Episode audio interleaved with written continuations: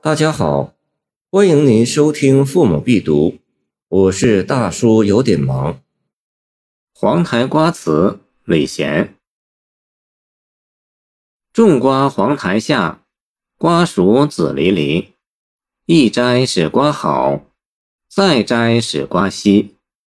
三摘犹自可，摘绝报慢归。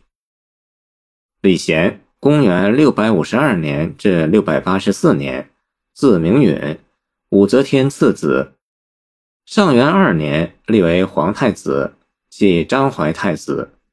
常召集诸儒张大安等著《后汉书》。武后以明宗衍为道所杀，疑出太子之谋，诬构而废之。后得正，遂遇害。文学史上有三个奇迹。一个是曹植的七步诗，一个是张怀太子的黄台瓜词，一个是王勃的滕王阁序。王旭是散文，在此不表。曹植诗与李贤诗都是在极为险恶的环境下写出来的，而又从容不迫，哀婉动人，可谓是天才之作。武则天掌权以后，越来越严厉，她不断选拔新官。又不断斩杀旧官，其目的就是拉拢支持者，铲除反对者。据说太子李弘就因为妨碍他夺位而被镇杀，次子李贤唯恐招祸，就写了这首诗来感动母亲。这是万难下笔的诗，然而李贤却写得出奇的好。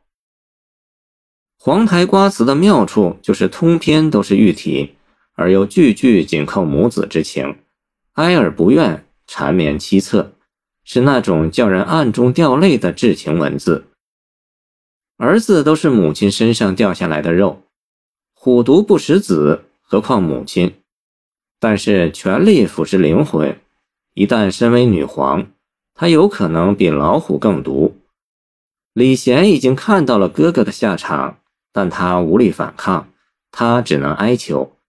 他哀求的资本也只有母子之情，但是只写母子之情有可能加速迫害，因为女皇的弱点是不许挑明的。怎么办？只好讲预言了。花藤这个想象太绝了。武则天有四个儿子，这不就像是一根藤上的四个瓜吗？现在你摘掉一个，也许是好意，因为这样一来，其他的瓜会长得更好。天哪，这是何等的体贴，甚至把恶解释为善了。如果你还要摘掉我，那么瓜藤上就稀稀拉拉的了。张怀太子差不多是半个圣人了，他是顺着瓜藤这个思路写下去的，并不追求独善其身。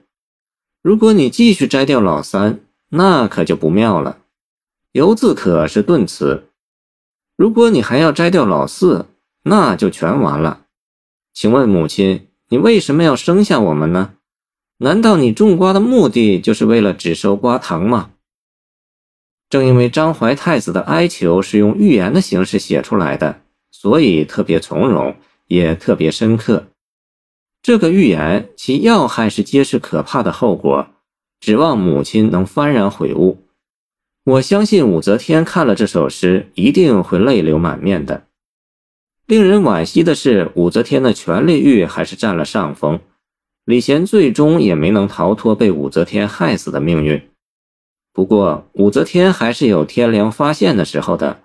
她最终还是听从了狄仁杰的劝告，归正于李唐了。我猜测，这里边一定有对李贤的愧疚因素。李贤就像是莎士比亚的悲剧中的王子。据记载，他容止端雅。读书可看一遍而过目不忘，聪慧异常，且文史造诣深厚。成为太子不久，就召集张大安等众学者为《后汉书》作注，可见其文史功力。